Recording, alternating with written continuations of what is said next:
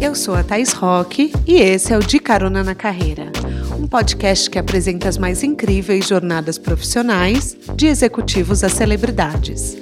Juntos, nós vamos passear pelos caminhos percorridos por pessoas de sucesso e eu vou te mostrar que o impossível é só uma questão de ponto de vista. Vamos embora? Caroneiros, eu fiquei em choque quando eu descobri outro dia que a primeira garrafinha de shampoo que eu usei na vida ainda tá em algum lugar aqui na Terra. E a sua também, caroneiro. Vocês pensam que vocês estão livres dessas? Não, não, não. É que a gente sempre escuta falar que o plástico demora centenas de anos para se decompor.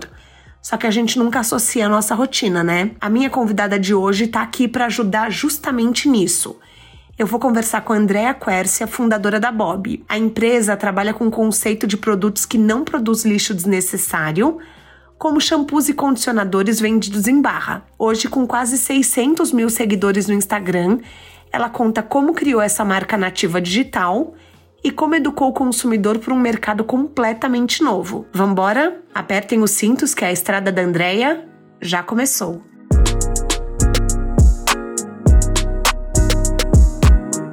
Andréia, seja bem-vinda ao De Carona na Carreira. Quer dar um oi para os nossos caroneiros? Oi, tudo bom, pessoal? Um super prazer estar aqui com vocês, com você, Thaís, vai ter esse papo, tô super animada. Ah, eu também tô muito animada.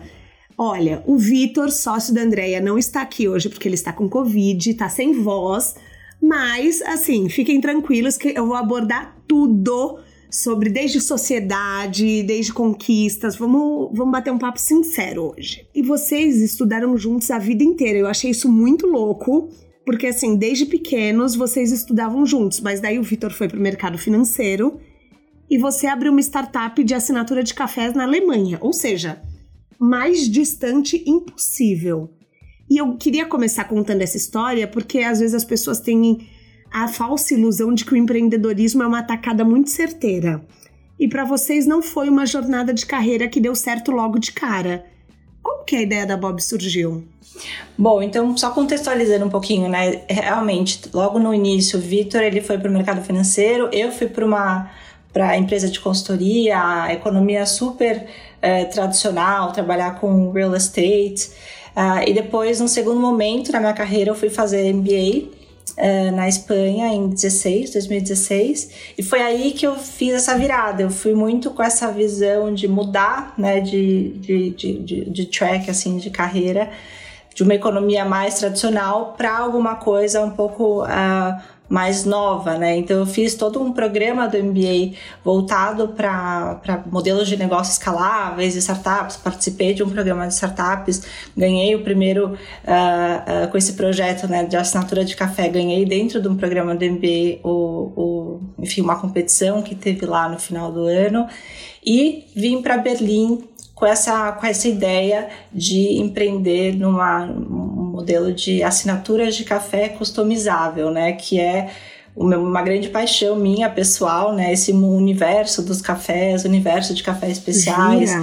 Sempre hum. amei muito produtos assim, é, packaging, produtos é, de, de bem de consumo. É, esse, esse universo de direto ao consumidor, criar narrativas em volta de produtos físicos, sempre gostei muito. E foi aí, foi a minha primeira tentativa de criar é, esse negócio, né, no, no modelo, né, uma startup, ao redor de uma grande paixão minha. E foi aí, acho que eu aprendi o primeira, a primeira grande lição, né, de que você, na verdade, eu estava desenvolvendo um projeto que era uma paixão minha, mas uhum. que não, na verdade, eu não tinha uh, o modelo, a estrutura, né, que foi desenhada, não era não tinha exatamente uma grande demanda por esse modelo, né? Por essa questão de Nossa, customizar mas eu achei que teria, que teria muito, porque café todo mundo toma. Café todo mundo toma. Eu acho que teve um pouquinho também de mercado, né? Eu acho que o mercado uh, aqui na Alemanha é, é um mercado, de, um, um, pensamento de consumo bem diferente do que o que a gente tem no Brasil. Na verdade, eles não são, não, não tem muito essa coisa de pagar a mais por algum serviço, por uma, alguma comodidade, né? O alemão tem uma mentalidade quase que oposta. Pelo histórico, acho que é, é um perfil de consumo bastante diferente do, do nosso.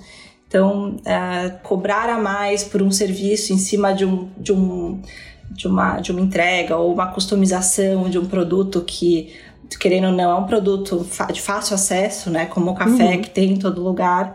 Uh, acabou não sendo, não tendo tanta adesão. E daí como que surgiu a ideia da Bob? Porque assim, vocês estavam em países diferentes, gente, em continentes diferentes. O que, que aconteceu? Então, é, acho que foi nessa, assim, tanto eu quanto o Vitor, nesse momento, a gente estava empreendendo em 17, em 2017. É, eu com essa, com essa ideia do, né, da assinatura de cafés, o Vitor com uma rede de, de retail, de, de uh, lojas de, uh, de bem de consumo também, pequenas lojas como de conveniência, uma rede que ele estava formando, e a gente começou a falar muito sobre é, esses produtos e packagings mais conscientes, né? E assim, a questão da sustentabilidade, pegada dos produtos, ele com um desafio enorme de desperdício né, na loja, porque você compra estoques menores, estoques grandes e acaba não vendendo tudo, o que, que você faz uhum. com esse remanescente? E eu com uma mentalidade já de Uh, né, aqui na Alemanha é um país um dos países mais é, desenvolvidos nessa, nessa questão de pegada ambiental, de consumo uh, sustentável. Então a gente começou a conversar um pouco sobre uh, elaborar, desenhar uma marca de consumo, né? Começar uma, uma marca que tivesse um propósito de ajudar as pessoas a reduzir o seu impacto ambiental. Uhum. Então, a gente começou a conversar, estudar muito embalagem, estudar todos os segmentos né, de, de CPG assim. E a gente que que é se CPG? deparou. É, é, é, Consumer Packaged Goods, né? Que são bens de consumo embalados, ah. assim. Ah, tá. Uhum. Então a gente uh, começou. E daí a gente se deparou com essa informação do quanto de água que tinha nos produtos que a gente mais usa, né? De uso corriqueiro, assim como shampoo, condicionador. A gente se deparou com, Eu com essa chocada, é informação. É 80%? É isso? Isso, chega a mais de 80% em shampoos, condicionadores. Então, todos os cosméticos, né, que você usa, né, de uso diário, que são líquidos ou cremosos, você pode olhar, né, no, na, na lista de ingredientes que uh, água é um dos principais ingredientes ali na composição. E daí quando você né, analisa a decorrência disso, né, o desdobramento de você ter água nessa composição, você vê que você precisa do plástico, que tem uma pegada ambiental gigantesca, né, que tem um impacto ambiental muito muito nocivo para o planeta, que depois a gestão dessa poluição plástica lá no final da cadeia é um baita desafio, né, para países pra, até para países desenvolvidos, ainda mais para países em desenvolvimento, como é o caso do Brasil, e que o Brasil é o quarto maior produtor de, de, né, de, de plástico, de resíduos plásticos descartáveis Nossa. no mundo. Então, assim, a gente não tem estrutura para lidar com isso, estrutura de coleta, sistema de coleta, sistema de processamento. Então, a gente precisa atacar o problema de, uma, de um outro jeito, já que a, a infraestrutura não está ali, a gente precisou, a gente precisa repensar a forma como a gente consome. E daí você começa a ver que tem soluções práticas e realmente né, pragmáticas para resolver esse problema é, shampoo, condicionadores em barra. Shampoos eu já conhecia, né? Então você tinha uma Lush já que já tinha bastante ano, bastante tempo no mercado. E a gente resolveu então atacar esse nicho, né? Desenvolver uma marca de bem de consumo uh, de cosméticos, né? Dentro da indústria de cosméticos, que também é uma das maiores produtoras de embalagem que vão virar Sim, resíduos plásticos, certeza. lixos no final. Uhum. Uh, e a gente resolveu criar é, trazer para o mainstream, na verdade, esse conceito de barras ao invés de garrafas. E foi daí que começou. E uma das coisas que eu fiquei chocada quando eu vi pesquisando sobre vocês é que vocês abriram um Instagram antes mesmo de criar os produtos para ver se tinha interesse de mercado. Sim. E eu achei genial, genial, porque às vezes as pessoas elas têm um sonho, têm uma vontade, vão, fazem e não tem interesse. Foi o que você falou do café. Total. Qual que foi essa estratégia? Foi muito baseado na minha, aprendizado anterior, né? Então do você café, vê que, tipo, uhum. essas tentativas né, de empreender não são sempre lineares, né? Então, assim, mas teve muito, muito aprendizado que eu trouxe de lá para cá Uh, ah, para entender se tinha market fit, né, se tinha demanda por aquilo primeiro, né? Então, se o conceito era muita viagem ou não, porque sempre que a gente conversava na época, lá em 2017, com especialistas do mercado de cosmético, que nem eu nem o Vitor éramos, viemos né, dessa, dessa indústria, Uh, quando a gente conversava, as pessoas falavam assim: não, esquece, não vai dar certo, imagina, isso não, não fica de pé, vocês estão querendo inventar roda e, tipo, nunca. A gente nunca teve um apoio, assim, né, das, dos grandes especialistas. Então a gente fala assim: nossa, será? Vamos testar, o, vamos testar a ponta do consumidor.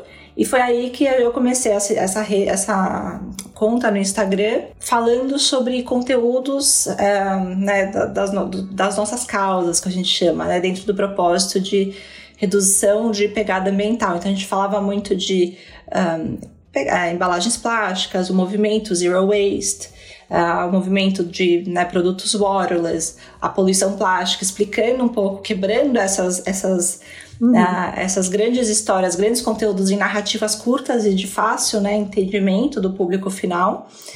E a gente percebeu que a gente começou a ganhar muita adesão né? Muita gente começou a seguir para aprender, engajava com os conteúdos, queria entender um pouco melhor sobre isso. A gente começou conversas com pessoas engajadas nesse, nesse, Mas enfim, vocês faziam no boca a boca ou vocês patrocinavam os posts? É, a gente patrocinava no começo.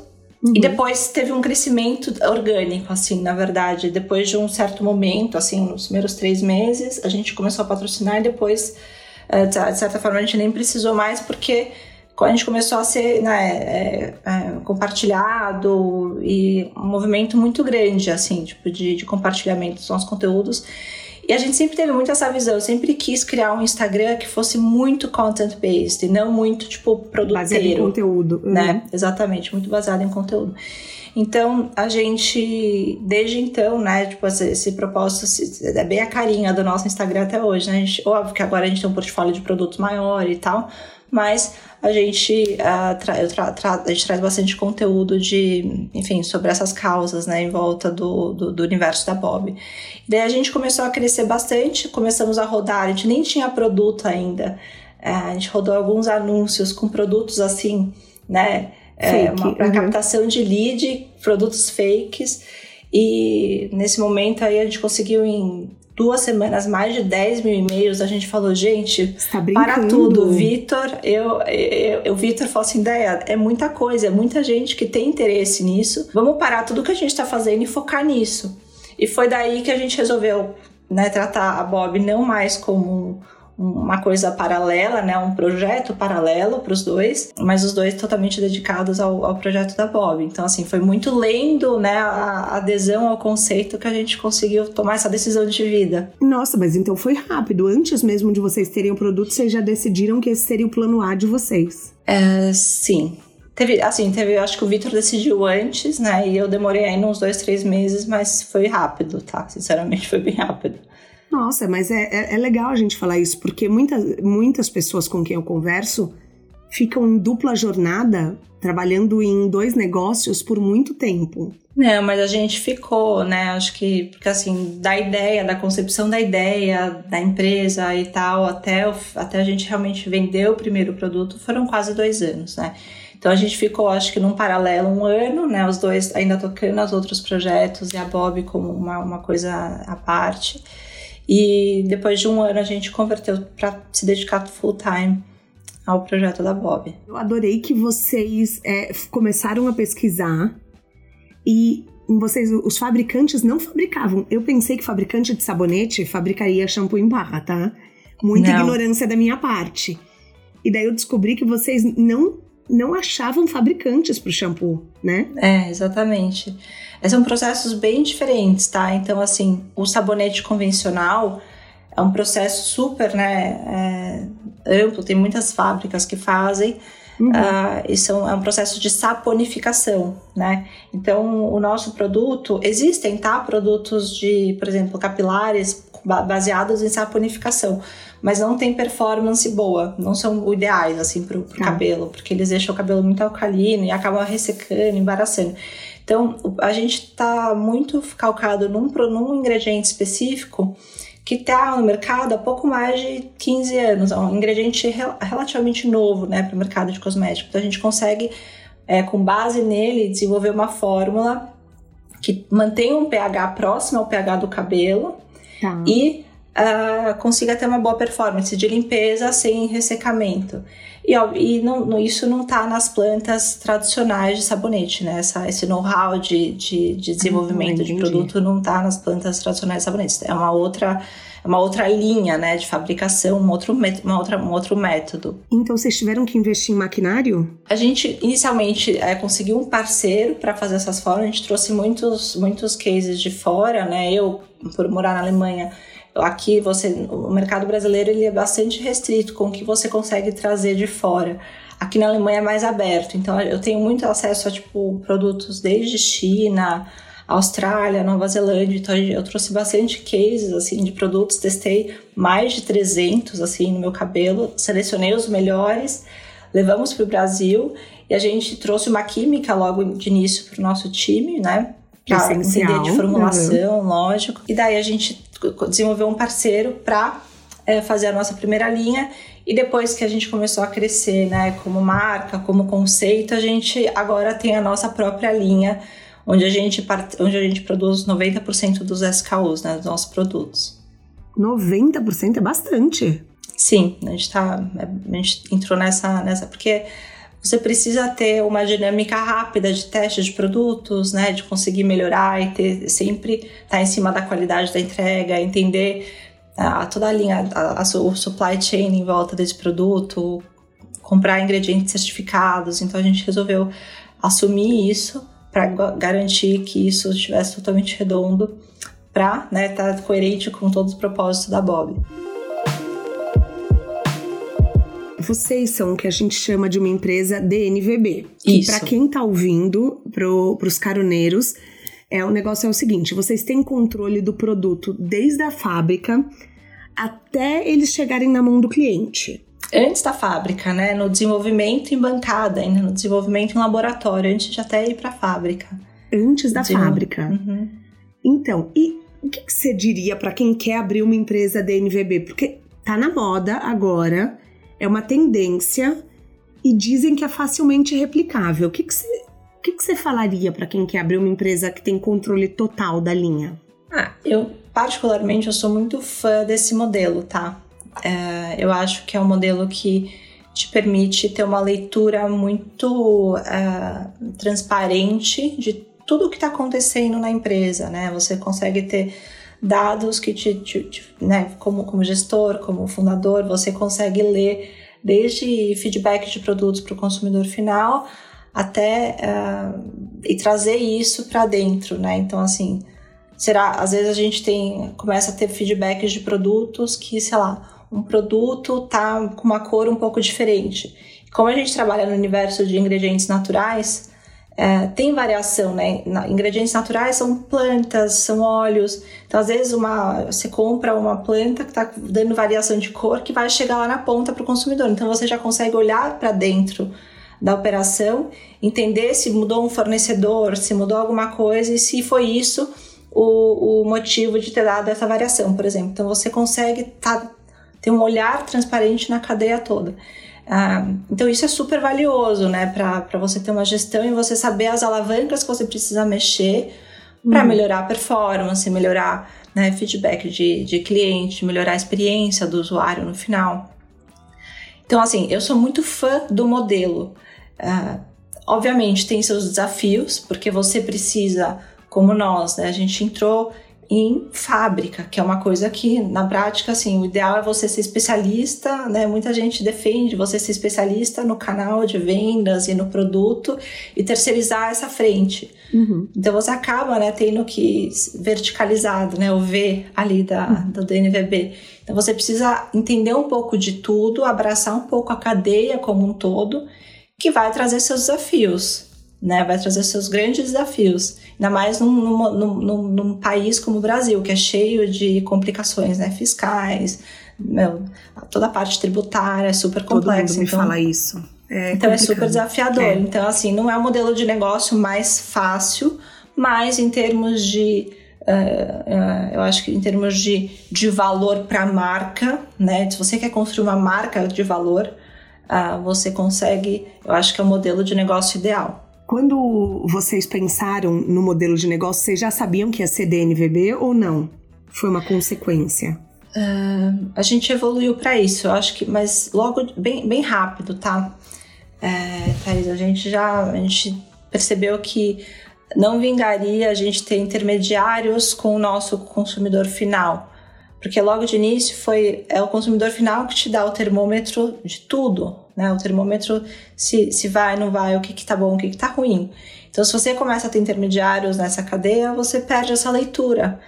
E então a gente logo no início, assim, sinceramente a gente nem conhecia esse termo quando a gente começou, mas a gente sabia o conceito que era isso que a gente queria, era aí que a gente queria chegar. E depois a gente conheceu um termo que ah, ah, se aplicava ao conceito de negócio que a gente estava querendo desenhar. Vocês queriam. Uhum. E falam que é um modelo muito facilmente replicável em qualquer país. É verdade?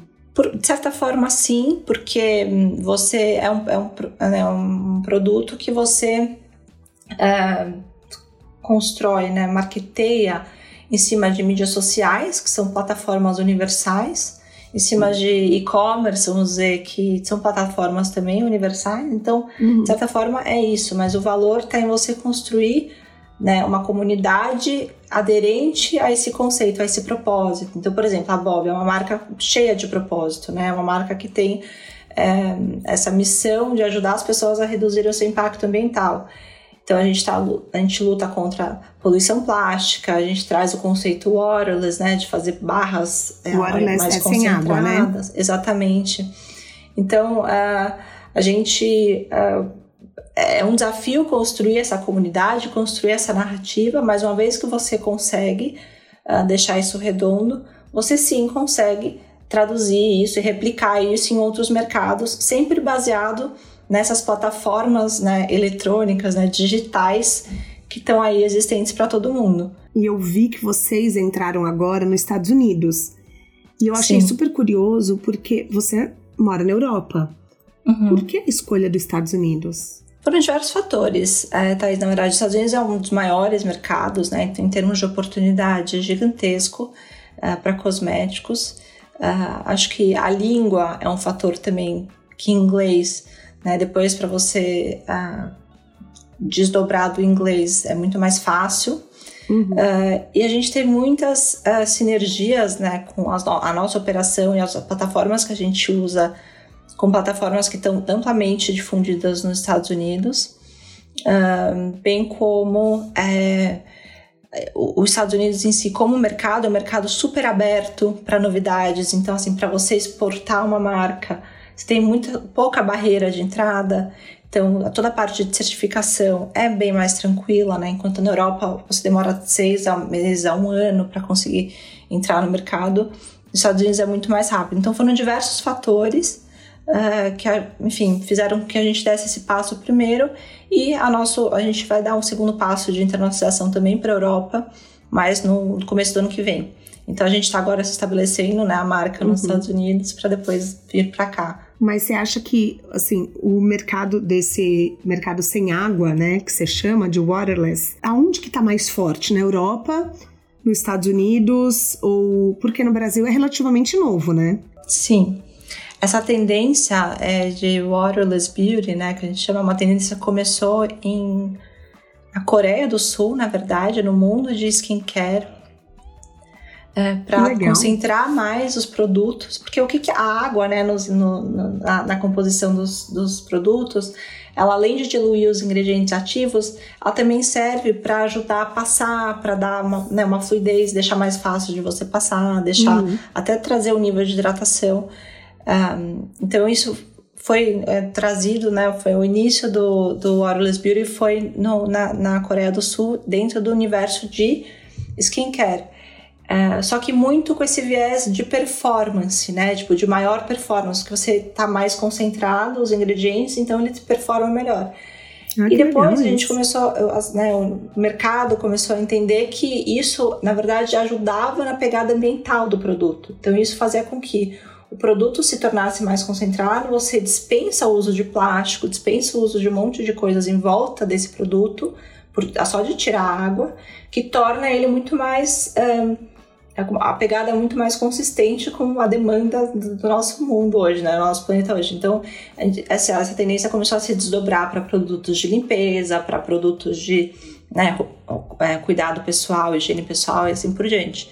Hoje, quando você olha em termos de maturidade, né, de, de entendimento desses conceitos uh, no mercado europeu e mercado americano, eu diria que os países da, da europeus né, é, do norte da Europa são têm uma consciência muito maior em termos de, de, de produtos sustentáveis. Eles valorizam muito mais produtos sustentáveis, né, com menor pegada do que o americano.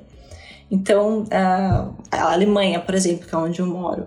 Culturalmente, países... os Estados Unidos é muito mais. É, as coisas são muito mais descartáveis, né? Sim, a cultura da, da reciclagem, é, essa coisa do, do, de, do consumo rápido, né? De você tipo, comprar mais uh, do que você precisa. É uma uhum. cultura diferente. Sim. Uh, mas, obviamente, como tudo nos Estados Unidos, tem muito de tudo, né? O mercado é gigantesco. Então você tem. A gente percebe muito uma, uma diferença nos Estados Unidos, que é um país de né, de continental, uma diferença muito clara do perfil do East Coast, da costa leste e da costa oeste. Sim. Então, na costa oeste, a gente percebe que tem muito mais adesão ao conceito do, né, do, que na costa leste, por exemplo. Isso é bem interessante de ver. A gente já conseguiu mapear isso nesses primeiros seis meses, né, rodando lá. É, mas, com certeza, eu acho que a força do conceito, tanto é, waterless também como essa questão de ser é, totalmente zero plástico, ingredientes limpos. É, eu diria que o mercado europeu ele hoje está muito mais evoluído e já muito mais preparado, aderente a esse conceito. E quando vocês foram entrar né, na parte de investidor, eu sei que vocês começaram com 3 milhões de vocês, capital próprio de anjo, mas foi difícil explicar a beleza sem água? Porque as meninas da Pentes vieram aqui e elas falaram que que assim, que nenhum investidor entendia a, o, o, que elas queriam, é, a mudança que elas queriam causar.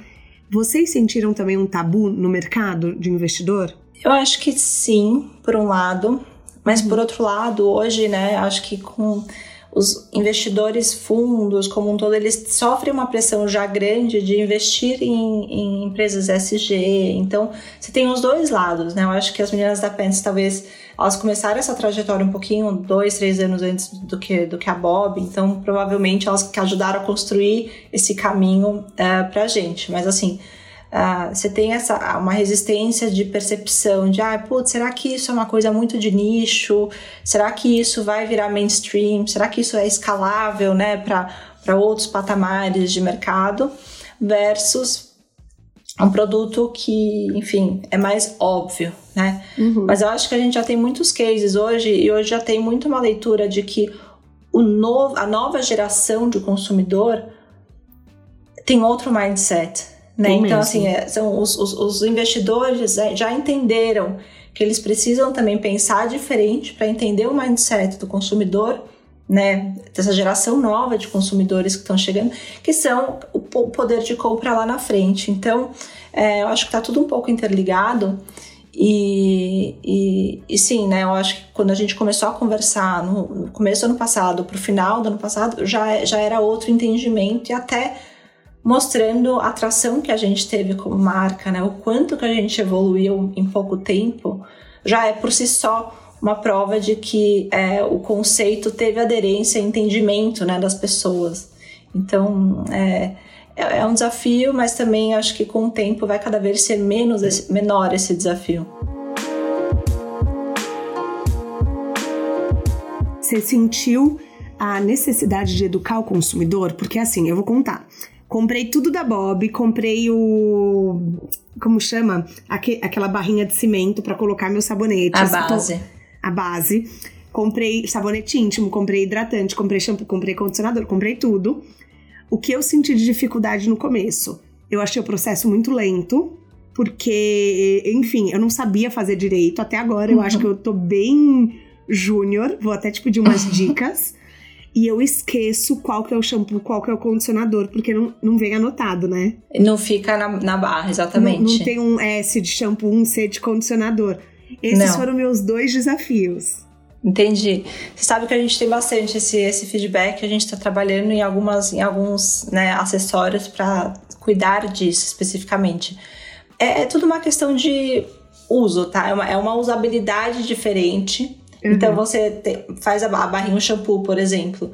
Você depois que ele, você usa ele uma vez, ele já solta mais fácil a espuma, já faz, já forma a espuma muito mais fácil quando o cabelo tá bem, né, molhado, você molha bastante o cabelo, né, desliga a água, a gente sempre fala isso porque não adianta nada você querer economizar de um lado para é, desperdiçar do outro. Passa a barrinha no cabelo bem úmido, e ela começa a soltar. Na primeira vez que você usa a barra, demora um pouquinho, mas já da segunda vez em diante, é, espuma super fácil. fácil. Uhum, super fácil. Mas eu amei a máscara e o sabonete íntimo. A máscara para mim foi muito mais fácil de passar. A máscara é uma, é uma formulação super concentrada de vários óleos vegetais maravilhosos, manteigas, que são muito boas para o cabelo. Então, a gente tem dois tipos de máscaras, né? A máscara de hidratação e a máscara de definição tem uhum. esse, esse claim de definir cachos, né? Que também é super bacana. E o sabonete íntimo super, super campeão de vendas, todo mundo adora, porque é, é uma solução para sabonetes íntimos que em barra que hoje tipo não tem no mercado, né? Então não é uma super inovadora, exatamente. Então a gente teve muito essa essa demanda de um sabonete íntimo que mantivesse o pH né, da região íntima equilibrado e que cuidasse também da pele, da região. Então a gente desenvolveu esse produto super uh, baseado em, em, né, em, conversas e na nossa ouvidoria dos nossos clientes, da nossa comunidade, e desenvolveu um, um produto que está indo super bem e, e, super inovador dentro dessa categoria. É, não é. Nossa, olha, eu vou falar uma coisa. Depois eu vou colocar nos stories quais que eu comprei, gente, para vocês saberem, porque eu tenho química no cabelo.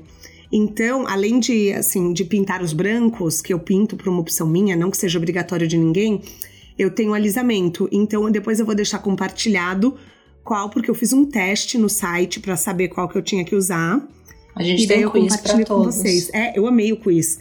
Eu também eu fiz, porque eu sou dessas, sou nerds, entendeu? Eu vou lá, faço quiz, respondo. E eu tenho visto muita divulgação por exemplo, pessoas grandes que eu sigo, a estratégia de vocês envolve influencer? A gente trabalha bastante com influencer, sim.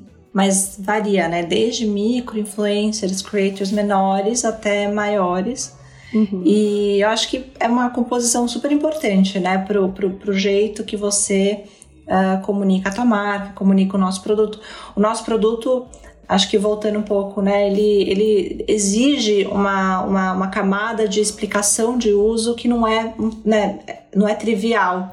Então a gente teve que muito construir essa educação pra, é, de, de usabilidade da barra para as pessoas entenderem, né? Então tanto que a gente criou todo um setup, né, de produto, de acessórios para ajudar ah, na usabilidade do, das barrinhas, porque no final do dia você não tem nem todos os banheiros são iguais, né? Então, assim, você tem um nicho, às vezes a pessoa não tem o um nicho, tem a gradinha, então você precisa começar a pensar, tipo, na, no, no, no, dia a dia, naquele momento mais íntimo do consumidor, que é o banho, entender o que, que ele tem ali em volta e desenvolver acessórios e outras coisas para que a usabilidade da barrinha seja, é, esteja redonda, né? E não tenha um problema. Então, a, a gente uh, pensou muito nisso e por isso que influencer é muito importante, né? Porque assim, na verdade, é, são as pessoas que mostram como que o produto é usado, né? Então Sim. a gente contrata muito, no, é, principalmente no começo, uh, influencers para mostrar como que esse produto pode ser usado no dia a dia para as pessoas e como que você apoia a barrinha, como que você uh, leva a barrinha para sua academia, para sua viagem dentro da necessária. Então, é, não tem nada melhor do que você usar um influencer, né, que as pessoas confiem, que as pessoas seguem já para tipo pegar dicas e tudo, para mostrar a usabilidade das barrinhas e como que você é, integra isso na tua rotina de uma forma mais simples. É, a primeira vez que eu vi, eu nem sei se era publi ou se eu, eu vi na Camila Frender, beijo cá minha amiga, que ela, o filho dela tinha os de nuvem. Então Sim, ela tava kids. mostrando os do filho. E eu fiquei super curiosa. Eu falei, meu Deus, não acredito, que ideia legal. Então, assim, funcionou super. Eu fui, eu fui impactada por influencer. Ah, eu acho, a gente, nossa, a gente preza muito o trabalho com influencer aqui, porque realmente, tipo, são elas que, é, elas, eles que uh, levam uh, a marca e, e, a, e a toda essa história, essa narrativa para um, um patamar muito mais próximo né, do consumidor final. Não é a marca falando. Óbvio, é uma publi, mas influencers em geral não trabalham com marcas que eles não gostem ou que, que eles, eles, não acreditem. acreditem. Então, com certeza. Tem sempre esse filtro. E eu vi também, pesquisando, que esse mercado cresceu muito depois que a segurança dos Estados Unidos começou a barrar é, levar garrafa é, de mais de 100 ml. Você sabia disso? Sim, nos Estados Unidos é um dos principais claims que a gente usa hoje em campanha é justamente isso, né? Foi depois de, em 2001, né? Depois de 11 de setembro que eles uhum. mudaram essa regulamentação e que ah, você não consegue levar líquido, né? Então, se você quiser montar uma mala de mão, ou você usa aqueles shampoozinhos pequenininhos de, né, que você compra em farmácia. Que acaba em um dia, né? Que acaba em um dia e é mais lixo plástico. As pessoas estão mais conscientes, né? Não adianta uhum. você ter a praticidade e né, o, o meio ambiente pagar por isso. Então a gente a, enquadra bastante o uso do, dos cosméticos em barra para essa ocasião também. Nossa, eu achei muito legal. E é importante a gente falar que no Brasil, que é um mercado tropical, é, a, a umidade gera, a umidade da água gera fungos e bactérias nas garrafas, né? E por isso a necessidade também de colocar mais química ainda nas fórmulas. Eu fiquei impressionada com essa informação, eu não sabia. É, na verdade, em qualquer ambiente fechado e úmido, seja Brasil ou seja né, em qualquer outro país, é, você é um ambiente propício para proliferação de bactérias e fungos, né? Então, óbvio que um, um, se você tira a água dessa, desse ambiente, você diminui muito a necessidade de é, ingredientes conservantes químicos, né? Então, os, esses shampoos, condicionadores que você compra em prateleira do mercado, eles têm uma, uma carga relativamente pesada de químicos uh, sintéticos para conservar a, toda aquela água, aqueles quase 80% ali de água, né, sem problema Nossa, nenhum dentro de, uma, de, um, de um recipiente plástico fechado.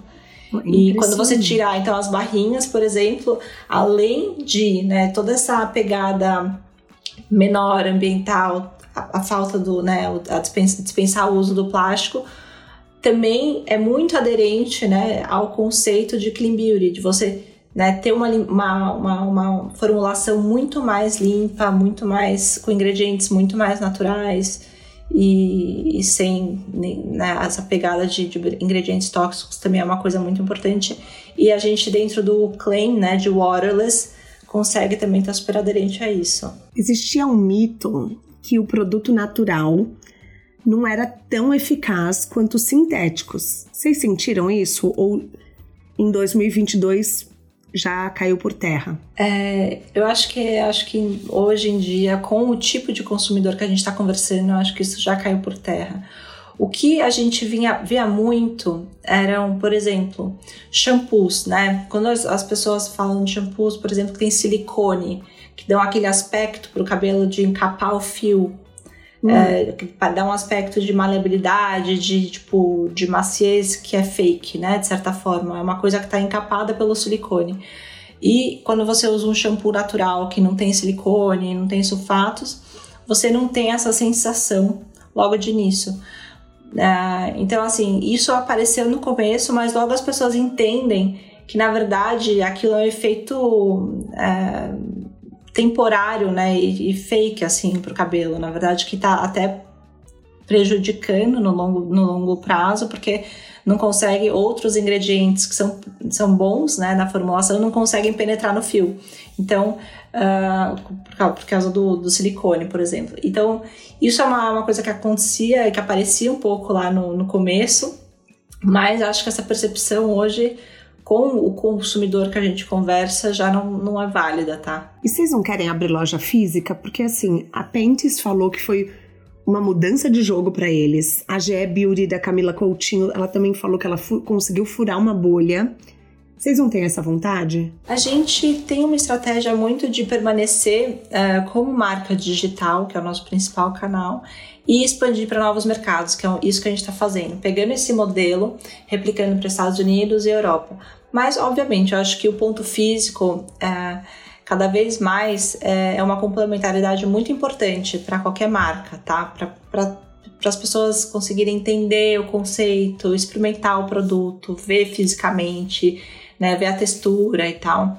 Então a gente não tira isso da, das nossas, dos nossos planos, mas não é nossa prioridade hoje, nos próximos próximo ano, eu diria. Vocês abriram no final de 2019 uhum. e logo veio a pandemia. Sim. Qual que foi o impacto desse período na empresa? Na verdade, é, não teve. o impacto foi é, o começo da nossa história, né? Então, assim, a gente não conheceu uma empresa sem pandemia, praticamente, no começo, né? Porque a gente começou em novembro de 19, em fevereiro, depois quatro meses vendendo, a pandemia apareceu. É, o que que, o que que teve nesse momento, né? Teve uma, uma, uma, uma, uma consciência maior, eu acho, de todo mundo com relação à sustentabilidade, ao meio ambiente, ao nosso impacto, acho que no, no meio ambiente, essa, essas conversas começaram a surgir muito mais. Uhum. Um, a questão da produção de lixo também, de resíduos, eu acho que todo mundo ficou preso em casa por muito tempo, então você via né, o seu, seu lixo aumentando e empilhar com muito mais rapidez do que quando você está almoçando fora aqui, indo para o trabalho ali, você não está concentrando a sua produção de resíduos num só lugar. Então as pessoas começaram a se dar muito mais conta né, do, da produção de resíduos, das embalagens que estavam descartando e assim por diante. Então acho que esses dois fatores fizeram com que as pessoas tivessem, né, o consumidor estivesse muito mais aberto a essa conversa, a, a entender soluções para isso e casou muito bem com a nossa entrada no, merc no mercado, né? com, a nosso, com o nosso storytelling, com o nosso posicionamento, com os nossos propósitos.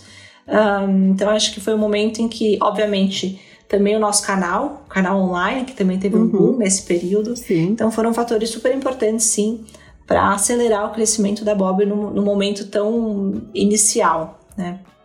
Eu acho bom a gente falar que vocês começaram com três funcionários uhum. no subsolo de um prédio com um laboratório num banheiro improvisado. e hoje vocês têm uma equipe de mais, de mais de 55 pessoas, que é um uhum. crescimento enorme para três anos. Qual foi a área que mais cresceu? A gente cresceu bastante a área, acho que principalmente de comunicação e marketing, tá? Que eu acho que é uma frente super importante para conseguir passar todas essas mensagens adiante para o consumidor final a parte de atendimento ao cliente também cresceu bastante. E picking e Então, toda a parte de logística, né? Então, a gente traz, a gente interna, interna, internalizou totalmente essa parte de, uh, de fazer a caixinha, fazer a embalagem, porque a gente queria realmente ter a consistência da embalagem totalmente plastic free. Então, foi a gente que começou lá em 19 a mudar a forma com o material que a gente usava para encher né, e dar mais uhum. é, proteção para os produtos dentro da caixinha de papelão, a, a nota fiscal que sempre ia num, numa, num saquinho plástico, a gente começou a colocar o um envelope craft, escrito no envelope craft, é, transportadora, por favor, use esse envelope para colocar né, o, a nota fiscal e toda a documentação não queremos parar de usar embalagens plásticas, tipo, ajude a gente nessa que missão. Legal. E todo, toda a cadeia começou a aderir. Então hoje a gente viu que a gente inspirou várias empresas que já estão operando nesse modelo, mas a gente lá atrás, nesse formato, nessa nesse lugar onde a gente começou a operar, que a gente resolveu redesenhar como que ia ser todo a parte de logística, de picking e packaging do, do da Bob. Então, hoje isso é uma área também que cresceu bastante porque a gente faz dentro de casa para ter certeza que não tem nada fora desse nosso claim, né, desse nosso posicionamento. O que, que você acha que é o segredo para criar uma marca com propósito, como a Bob? Eu acho que é um entendimento de do que eu, eu sempre falo isso, que é você é entender o que você não é é mais importante do que entender o que você é. Por exemplo, a gente sempre, desde o começo, teve muita sofreu muita pressão de trazer para o portfólio produtos complementares, mas que não, não, não, não em barra, né? que não fossem totalmente aderentes ao modelo de barrinhas. Então a gente teve que bater muito o pé e falar assim: não, isso aqui a gente não vai fazer por mais que seja mais fácil criar um produto nessa linha, por mais que seja, por mais que você consiga desenvolver uma outra embalagem, né, que seja razoavelmente sustentável, a gente precisa entender que o nosso propósito é se manter um, totalmente fiel ao modelo Waterless, ao modelo de embalagem de papel que se decompõe em, em até seis meses. E por mais que o nosso portfólio esteja um pouco mais restrito, a gente é totalmente é, coerente, totalmente coerente com o nosso propósito, com as mensagens que a gente propaga. A gente não tem um ou outro é, produto no portfólio que é que é susten mais sustentável, que é o óleo. A gente é 100% óleo, a gente é 100% zero plástico. E eu acho que isso é, é uma questão muito de posicionamento que para o consumidor final fica muito claro essa coerência, uhum. sabe? Fica muito clara a coerência de, de narrativa, né? De ponta a ponta. Então, acho que para uma marca de propósito, acho que a coerência é a coisa mais importante. E o consumidor enxerga tudo, o consumidor enxerga tudo que você faz, não adianta. Um, ainda mais uma empresa que está tão exposta né, em mídias sociais, na internet. Então, eu acho que é se manter fiel, entender o que você é e o que você não é. Acho que é mais importante, assim, o que, que você não vai fazer e se manter realmente uh, fiel a isso. Vamos falar suas redes sociais? Onde que a gente te encontra? Porque assim, te cacei e vi que você é uma pessoa super reservada. Fala suas redes ou as da Bob, o que você preferir. As redes da Bob é use.bob, ah, o nosso Instagram do Brasil. E o nosso Instagram dos Estados Unidos é Bars Over Bottles. Tá, eu vou deixar o link todo no descritivo. Tem TikTok, tem Twitter, tem alguma coisa a mais? Temos o TikTok Bars Over Bottles também. Ah, muito legal. Os meus, vocês já sabem, caroneiros, é arroba Rock. E agora o podcast tem suas próprias redes sociais, arroba de carona na carreira. Se você ainda não se inscreveu, corre lá porque tá maravilhoso. Odeia, olha aí, Odeia, né? Já chamando de íntimo. Super. Já que é, qual que é o maior desafio de você trabalhar com o seu amigo de infância? O maior desafio eu acho que às vezes é um desafio e às vezes é uma solução para as coisas, mas assim, a gente tem um nível de intimidade muito grande, né? Como amigos, assim, de infância, a gente se conhece muito. Então, às vezes, uh, em um olhar, até por call, assim, você já sabe o que está passando na cabeça da pessoa. Então, isso às vezes é bom, às vezes é ruim. Porque não é sempre que a gente quer falar tudo que está passando pela nossa cabeça, mas quando Sim. a gente se conhece muito bem, a gente já consegue ler um ou outro muito fácil, assim. E eu acho que é isso. E também acho que conseguir separar o que, que é, é tempos para você ser amigo e tempos para você ser sócio.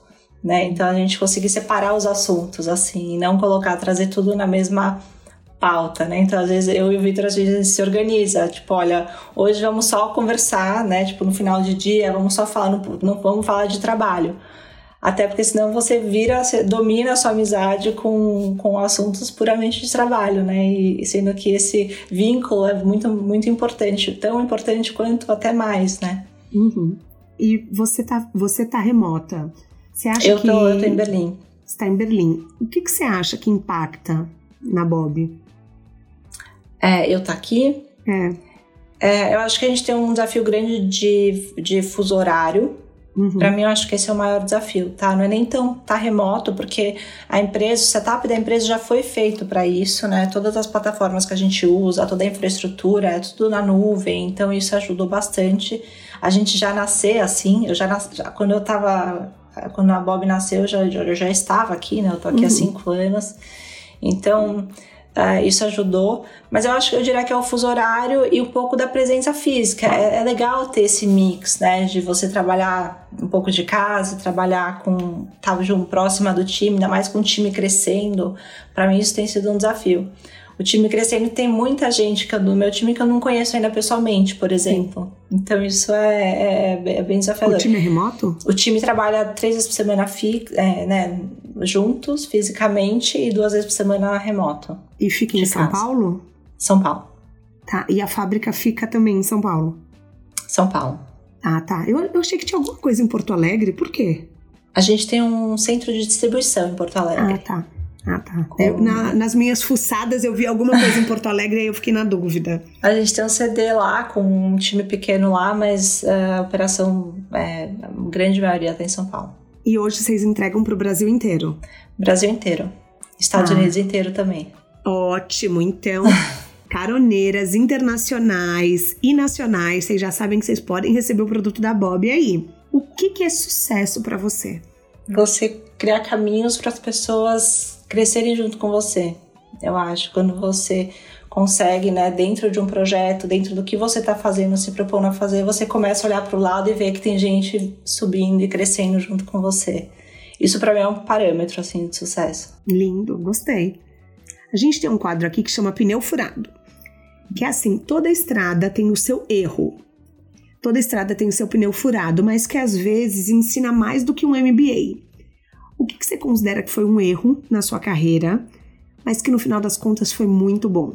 Eu diria que foi a minha experiência querendo empreender sozinha no mercado que eu não conhecia, aqui no caso o mercado alemão, e com uma ideia que era uma paixão muito minha é, e não ouvir direito, né, não querer ouvir o consumidor primeiro. Então acho que foi essa minha trajetória de pré-Bob, né? Eu acho que foi pode ser considerado um erro. Na época eu achava que foi um grande erro, que tinha sido um grande erro. Hoje eu olho para trás e considero exatamente isso, que foi o que na verdade me trouxe até aqui né? Mas para mim foi uh, na, na, época lá atrás, né, em 2015, 2016, essa visão era de é, foi essa visão de ter sido um erro querer empreender sozinha. Acho que principalmente isso, tá? Querer empreender sozinha. Eu acho Sim, que para mim um sócio fez toda a toda diferença, a diferença né? toda a diferença, toda Muita a diferença gente mesmo. É impressionante como várias aceleradoras nem aceitam empresa com um sócio só. Hoje é... eu concordo plenamente, tá? Eu achava na época, imagina, super da boa da conta, imagina. É. São, são, são dinâmicas e desafios, assim, uh, nem só técnicos, assim, né? De, porque isso você pode né, terceirizar, contratar, mas são. É, empreender é uma jornada pessoal, uhum. até mais às vezes do que profissional, né? Uma jornada tipo, de crescimento pessoal, de autoentendimento de si mesmo você precisa ter alguém para te balizar, com quem trocar, com quem um, compartilhar medos, desafios e, e, e sonhos. Então, eu acho isso super importante. Na sua mala de viagem, um livro, um filme, um documentário, um TED Talk que mudaram sua vida, não precisa ser sobre carreira. Eu gosto muito, né? Eu sempre gosto de deixar ele à vista o livro uh, do, do fundador da Nike. Meu Deus, que... você, você, você não sabe, você é a quinta pessoa que me fala. Eu preciso Sério? ler esse livro, meu Deus, eu preciso eu ler esse livro. Do Phil Knight, eu achei ele muito bom. E assim, foi. E acho que eu também eu, eu li esse livro numa época muito, muito importante para mim, assim, que valeu muito a inspiração para mim. Foi crucial essa inspiração desse livro para mim. Nossa, ah, então, tanta gente me fala. E estão me indicando agora da, da Netflix também. Ah, esse eu ainda não li. É novo e falam que é do fundador da Netflix, falam que tá incrível. Ah, então vou fica ler, a dica pra você. Tem mais algum algum, algum é, filme, documentário? É, eu sou muito fã de filmes clássicos, assim, e de musicais, mas nada relacionado, a, relacionado assim, no profissional. Quando eu assisto filmes, eu acabo assistindo coisas mais uh, para entretenimento mesmo. Então eu gosto, sou fã de musicais em geral. Ai, adoro também. Gosto muito. Ainda mais agora com criança. Ixi, eu tenho Ai, dois é filhos. Delícia. Nossa, agora. Qual a idade deles? É, ela tem quatro e o menino uhum. tem dois. Então Ai, agora tá parabéns. começando a fase dos filmes, sabe? Ah, você precisa dar as nuvenzinhas da Bob para eles testarem. Preciso, preciso super. Até porque meu filho tá com uma alergia que eu acho que é ao, ao sabonete. Vocês têm sabonete? Então, nosso é shampoo 2 em 1, um, é shampoo para cabe, cabelinho e corpo. Então pode ah, ser usado então, como sabonete também, é ótimo. Porque ele tá com uma alergia, ele não para de se coçar. E eu já tentei assim, nossa, várias marcas, eu vou tentar Bob. Porque eu comprei Bob só pra mim, fui meio egoísta, entendeu? Mas vou comprar pra ele. Compre assim que eles vão gostar. A gente chega ao fim da nossa carona. Daí eu adorei, achei muito gostoso saber mais sobre a sua empresa. Eu tava curiosíssima e eu queria que te bom, agradecer a generosidade de contar as informações, de compartilhar com a gente tanta coisa legal da Bob. E eu acho que assim, eu sempre gosto de compartilhar um aprendizado. E eu amei essa história de vocês terem lançado o Insta antes. Então eu acho que fica essa dica para todo mundo também que quer estudar um possível mercado profissional, né? Total, porque você, uh, é, você cria um canal direto e você começa a criar uma comunidade e testar, né, o que que tem, o que que de narrativas, de assuntos, de conteúdos tem aderência a essa comunidade. Porque a partir daí você cria o seu canal, né, de até de clientes, de para quem com quem que você vai estar conversando. Você precisa, você, às vezes eu vejo muita gente que passa muito tempo elaborando um produto, né, de repente chega ao mercado, com quem que você vai falar? Para quem Sim. que você vai mostrar? Então, é o contrário, né? Eu acho que você, ou até paralelo, você precisa começar a desenvolver o seu canal antes, né? Ou uhum. paralelamente ao desenvolvimento do produto em si. Se você gostou do episódio de hoje, eu recomendo o episódio da Paty Lima, fundadora da Simple Organic, e das fundadoras da Pentes, a calcinha absorvente, a Emily Ewell e a Duda Camargo. O De Carona na Carreira tem a consultoria de conteúdo do Álvaro Leme, a supervisão do José Newton Fonseca, a sonoplastia edição do Felipe Dantas e a identidade visual do João Maganin. Todas as dicas que a gente abordou até aqui estão no descritivo do podcast na plataforma que você nos escuta. Bora lá no Instagram falar mais sobre o episódio de hoje? A gente volta na próxima semana com mais um de Carona na Carreira. Um beijo grande. Bye.